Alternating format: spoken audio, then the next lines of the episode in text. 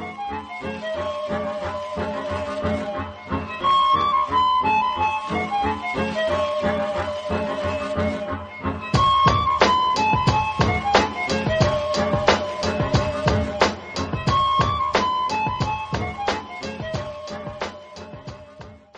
Primavera para Brooks começando. Aqui é Thiago Andrade, eu serei o seu anfitrião nesta jornada pela obra desse que é um dos grandes gênios da comédia, não só cinematográfica como televisiva, em várias mídias, o grande Mel Brooks ouso dizer, um dos maiores criadores midiáticos do século XX, uma das poucas pessoas que conseguiu ser premiada em todas as principais mídias criativas. Antes de começar a falar da obra do grande Mel Brooks, eu resolvi fazer este primeiro episódio falando um pouco do responsável por estas grandes criações. Vamos primeiro aquele breve resumo, aquela coisa que se alguém pergunta rapidinho para você, mas Mel Brooks quem é? Óbvio que você não vai contar a história toda, então você dá esta breve explicação. Mel Brooks, nascido Melvin Kaminsky, é um ator, escritor, produtor, diretor, humorista e compositor americano. Olha só a versatilidade dele toda nessa frase. Ele é conhecido por suas farsas e paródias cômicas. Brooks começou sua carreira como comediante e roteirista do programa de variedades Your Show of Shows. Tornou-se conhecido como parte de uma dupla cômica com Carl Reiner no sketch do Homem de Dois Mil Anos. Ele também criou, juntamente com Buck Henry, a série Agente 86, que foi ao ar de 1965 a 1970 e até hoje é reprisada em algum canal aí da sua TV a cabo do seu UHF.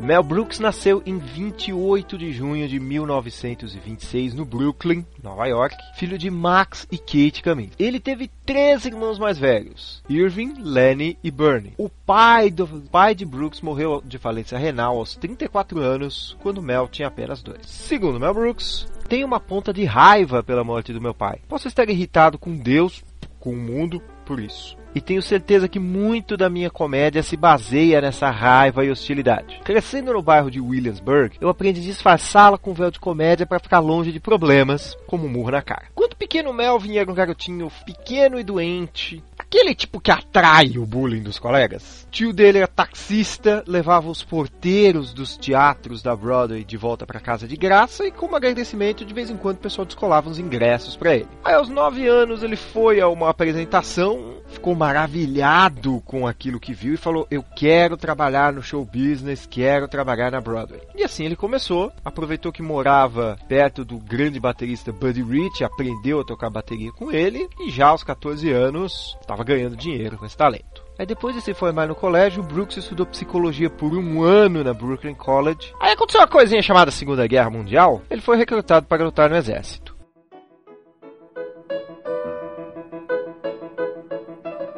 Mel Brooks alistou-se no exército americano aos 17 anos para lutar na Segunda Guerra Mundial. Tornou-se engenheiro de combate, dedicando-se a desarmar minas terrestres. No campo de batalha, o então cabo Kaminsky percebeu que provocar os inimigos dava tanto alívio, era tão catático quanto desarmar suas bombas. Depois da Batalha das Ardenas, uma contraofensiva alemã já no finalzinho da guerra, os alemães ativaram alto-falantes para tocar propaganda nazista. Sendo judeu, Mel Brooks pensou num jeito de responder aquilo e ligou alto-falantes do lado dos aliados, tocando a pleno volume a música do cantor também judeu Al Johnson, que é mais conhecido pelo primeiro filme sonoro de Hollywood, O Cantor de Jazz.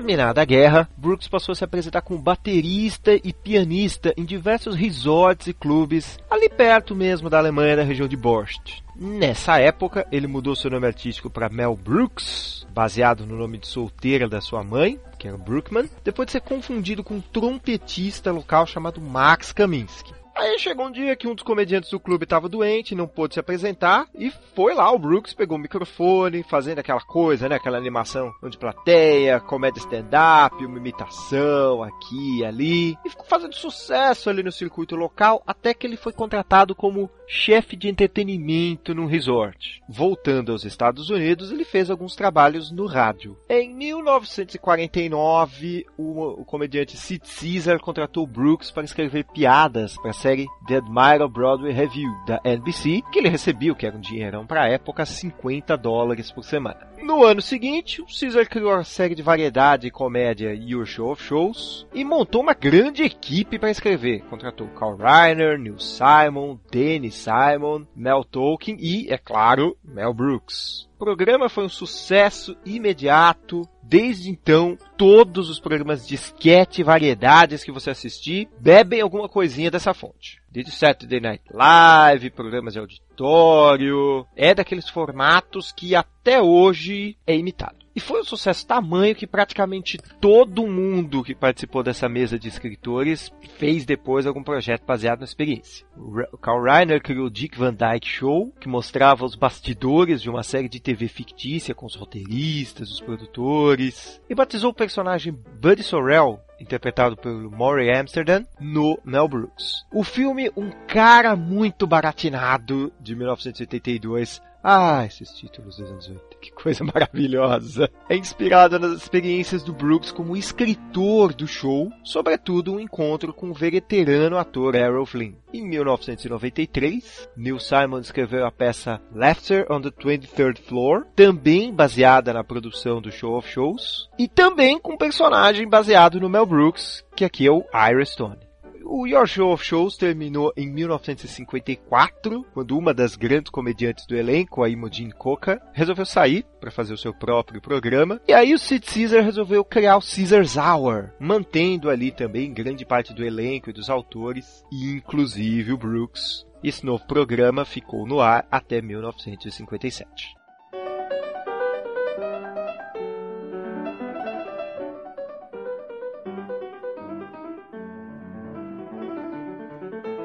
Mel Brooks e Carl Reiner logo se tornaram amigos e passaram a improvisar entrevistas durante os intervalos, aquela brincadeira de, escritor, de autores. Né? O Reiner interpretava o escritor, que acabava também sendo o Escada, e o Brooks interpretava algum tipo maluco, um monge tibetano, um astronauta. Eles faziam essas brincadeiras também nas festas que iam à noite, e o Reiner conta que era sempre de surpresa. Ele escolhia o personagem, falava pro Brooks na hora, e eles improvisavam. Numa dessas ocasiões, Reiner sugeriu ao amigo interpretar um homem de dois mil anos que tivesse testemunhado a crucificação de Jesus. Ele veio à minha loja, deu uma olhada, não comprou nada.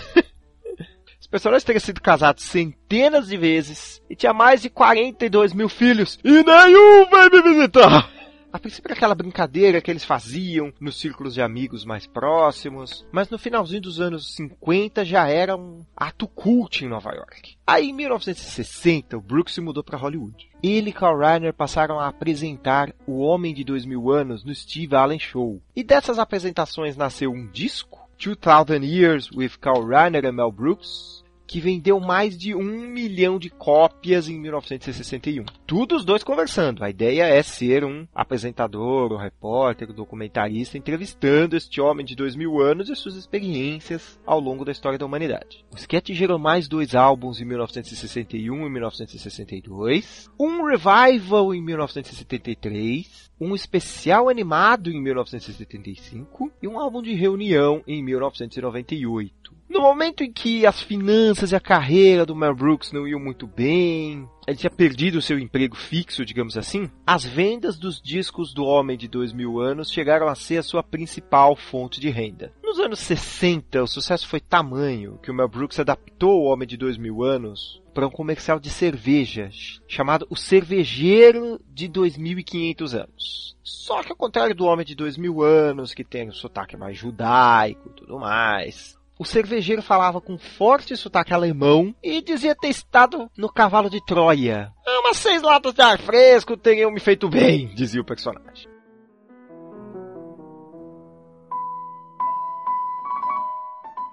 Brooks foi casado com Florence Baum de 1953 a 1962. Eles tiveram três filhos. Stephanie, Nick e Ed. Foi um divórcio um pouco traumático, tanto que quando finalmente saiu, no, em 62, o Brooks escreveu um roteiro chamado Marriage is a Dirty Rotten Fraud. Casamento é uma fraude suja, que não foi produzido até hoje. Em 1964, Brooks se casou com Annie Bancroft, atriz vencedora do Oscar e do Tony, e eles ficaram juntos daí até a morte da Annie em 2005. Eles se conheceram num ensaio para o show de variedades do Perry Como em 1961. E o Mel pagou uma produtora para lhe dizer para qual restaurante a Anne ia depois da gravação, para aquele encontro acidental, entre aspas. E aí começa uma conversa, papo vai, papo vem. Ele já estava na prática separado nessa época e acabaram se apaixonando e ficando 40 anos juntos. O casal teve um filho, o escritor Max Brooks, autor do Guia de Sobrevivência seus zumbis e de Guerra Mundial Z, nascido em 1972.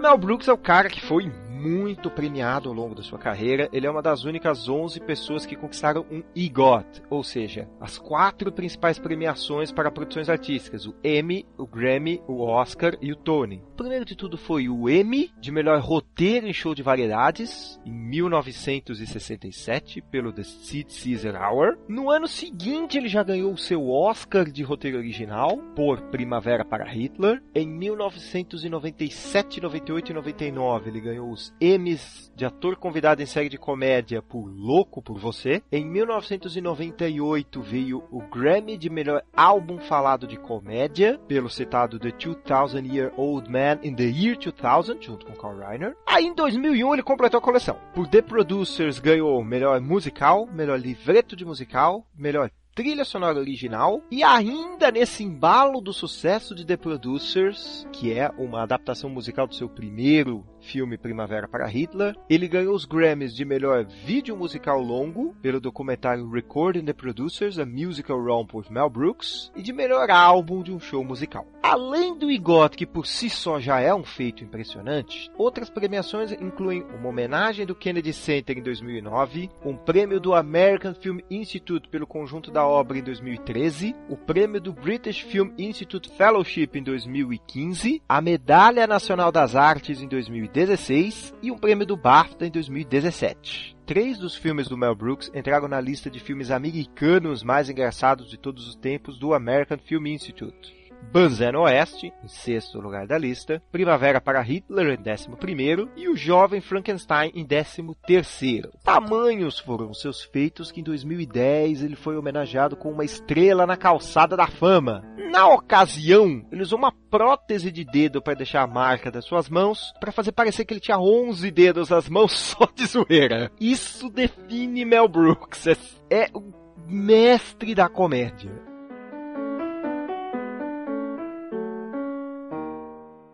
1962, Brooks escreveu a história do musical All American com letras de Lee Adams e música de Charlie Strauss. A peça girava em torno de um professor de engenharia que usa os princípios da matéria para treinar o time de futebol americano da faculdade e estratégias de futebol americano para ensinar engenharia. A peça, baseada no livro Professor Fodorsky de Robert Lewis Taylor, recebeu diversas resenhas negativas e foi exibida por apenas 80 apresentações, mas foi indicada dois Tonys. Em 1963, Brooks concebeu e participou da produção do curta animada The Critic, uma sátira ao cinema artístico e esotérico, aquele que aparece aquele monte de coisa linda na tela e você não se pergunta o que está acontecendo, dirigida por Ernest Pintoff.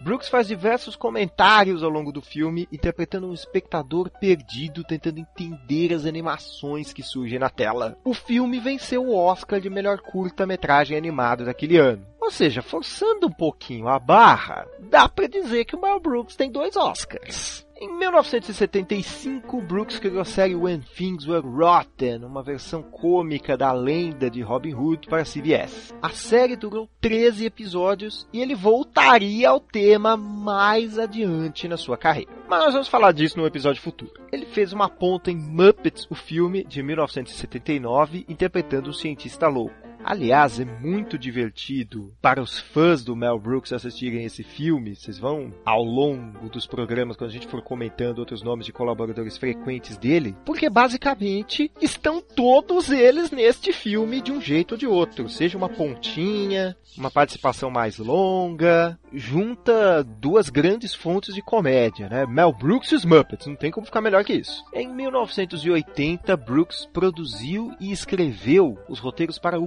Gorducho, filme dirigido por sua esposa, Anne Bancroft, e estrelada por Don DeLuise, que é o ator com quem ele mais colaborou ao longo da carreira. Só que se você começa os créditos de um filme com Mel Brooks apresenta, vai todo mundo esperando ver uma comédia. E o Gorducho era um projeto mais dramático. Então a Brooks resolveu criar a produtora Brooks Films para viabilizar esse projeto e gostou tanto que saiu procurando outros filmes para fazer. O primeiro deles foi o drama O Homem Elefante, dirigido por David Lynch, que o Brooks contratou pessoalmente depois de assistir Eraserhead, primeiro filme do diretor. Uma coisa curiosa da produção de O Homem Elefante é que o Brooks foi mostrar uma primeira versão do filme aos investidores e aquela coisa investidor de Hollywood, né? Não gostei, muda tudo, corta isso, corta aquilo, a história tá muito complicada e não sei o que mais. E o Brooks imediatamente se colocou ao lado do diretor e falou: Não, vocês estão aqui para dar um status no investimento. Vocês não estão aqui para dar sua opinião nessa produção artística. Me faz pensar que produções assim evitariam alguns desastres em Hollywood. Acho que a Warner, em particular, anda precisando de um Mel Brooks nos filmes de heróis. Além de todos os trabalhos posteriores do Brooks, a Brooks Filmes também é responsável por filmes, digamos assim, sérios como A Mosca, de David Cronenberg. Vale lembrar que o Brooks insistiu pessoalmente na contratação do Jeff Goldblum, que até então nunca tinha sido protagonista de um filme. Mais uma coisa a qual podemos agradecer. Ele também produziu Francis e Nunca Te Vi, Sempre Te Amei. Ele tinha comprado os direitos para produzir esse filme, meio que como um presente para a esposa, e passou muitos anos tentando viabilizar o projeto até finalmente conseguir. Em 1989, Brooks e o coprodutor Alan Spencer criaram a sitcom The Nut House, que trazia do outros dois habituês dos filmes do Mel Brooks, Harvey Korman e Cloris Leachman, no elenco. A série foi transmitida pela NBC, só que não teve o sucesso esperado, né? Se você coloca Mel Brooks no nome de uma série, imaginava uma audiência maior. Então só 5 dos 11 episódios foram ao ar antes da série ser cancelada. Brooks também fez uma participação em Os Batutinhas, de 1994, interpretando um gerente de banco. Quem assistiu o filme vai lembrar, é aquele gerente para quem as crianças vão, disfarçadas de velhos judeus, pedir dinheiro emprestado para reformar a sede do seu clube. Brooks também co-protagonizou a comédia italo-americana Um Convite Italiano, de 1999. Também pode ser que vocês a encontrem por aí como Com um Parafuso a Menos. O filme saiu no Brasil com os dois nomes. Na história, um herdeiro italiano viaja para os Estados Unidos para encontrar o soldado americano que salvou seu pai na Segunda Guerra. Aquela coisa, né? O último pedido do pai e tudo mais. Aí quando chega nos Estados Unidos, o rapaz descobre que o veterano, interpretado pelo Mel Brooks, está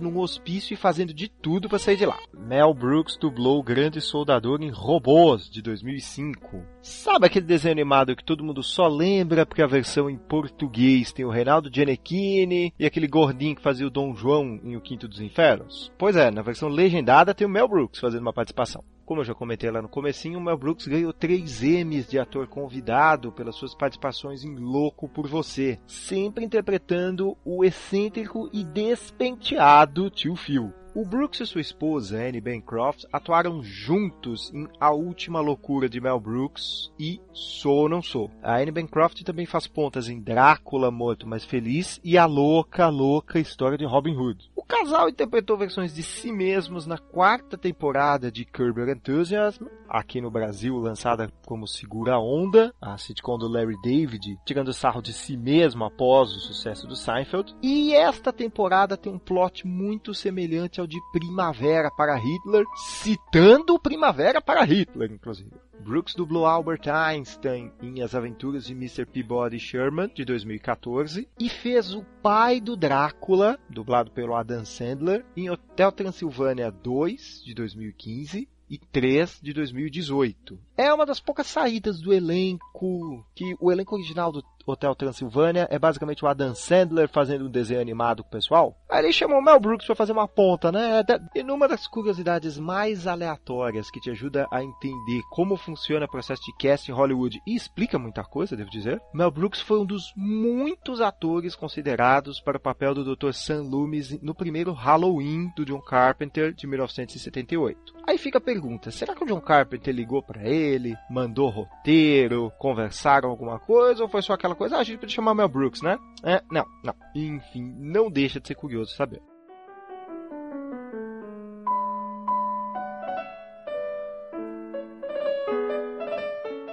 Todo grande diretor de cinema tem aquela coisa da sua entourage, dos atores com quem ele mais gosta de trabalhar. Brinca-se muito do Johnny Depp nos filmes do Tim Burton, do Michael Keane nos filmes do Christopher Nolan, e com Mel Brooks não é diferente. Também teve, ao longo da carreira, vários atores que fizeram diversos filmes com ele. Entre os atores que participaram de pelo menos três filmes do Brooks estão Gene Wilder, Don DeLuise, Madeline Kahn, Harvey Korman, Cloris Leachman, Ron Carey, Dick Van Patten e Andrés Vutsinas. Desses, como eu já tinha citado, o mais notório De Luise, que apareceu em seis dos onze filmes dirigidos por Mel Brooks. Outro colaborador constante que vale a gente destacar é o compositor John Morris, que fez as trilhas sonoras dos nove primeiros filmes do Mel Brooks, além de Sou ou Não Sou, que não é exatamente o filme dele, mais sobre isso em breve no respectivo episódio, sendo substituído por Honeyman somente em A Louca Louca História de Robin Hood e Drácula,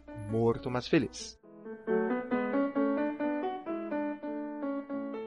E foi isso, esta foi a nossa breve biografia, apresentando a vocês um dos grandes comediantes, grandes cineastas, dá para dizer, do século XX, Mel Brooks. Mas faltou a gente falar dos filmes dele, né? Vamos fazer isso no respectivo episódio, mas é legal falar quais são, até se vocês já quiserem procurar, ter uma ideia, ir assistindo para conhecer a obra desse diretor. Então vamos lá. O primeiro filme dele foi Primavera para Hitler, de 1968. Em 1970, 1970 tivemos Banzé na Rússia, em 1974 Banzé no Oeste e o Jovem Frankenstein, em 1976, A Última Loucura de Mel Brooks. Em 1977, Alta Ansiedade. Em 1981, A História do Mundo, parte 1. Aqui um filme que não é dirigido pelo Mel Brooks, apesar que já vi muita gente confundir. Na época das locadoras já vi até esse filme na prateleira de Mel Brooks, na locadora. Mas nós vamos comentar mesmo assim, porque eu acho que vale. Em 1983,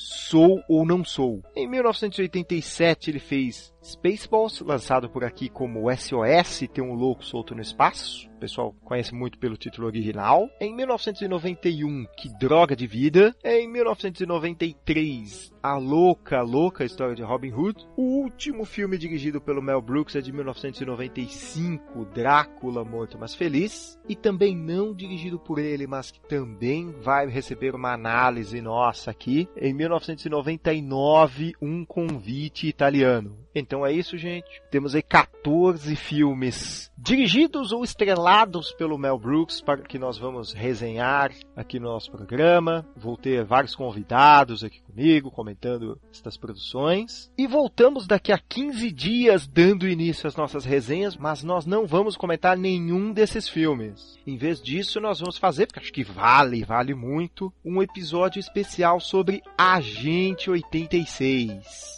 Então vejo vocês daqui a duas semanas para nós comentarmos esta grande série da história das sitcoms. Sempre lembrando que vocês podem nos mandar e-mails no primaveraparabooks.gmail.com e nos seguir no Twitter, arroba primaverabrooks. Então é isso, gente. Aguardo vocês daqui a duas semanas para o nosso episódio sobre Agente 86. Eu sou o Thiago Andrade, até mais. Obrigado pelos peixes.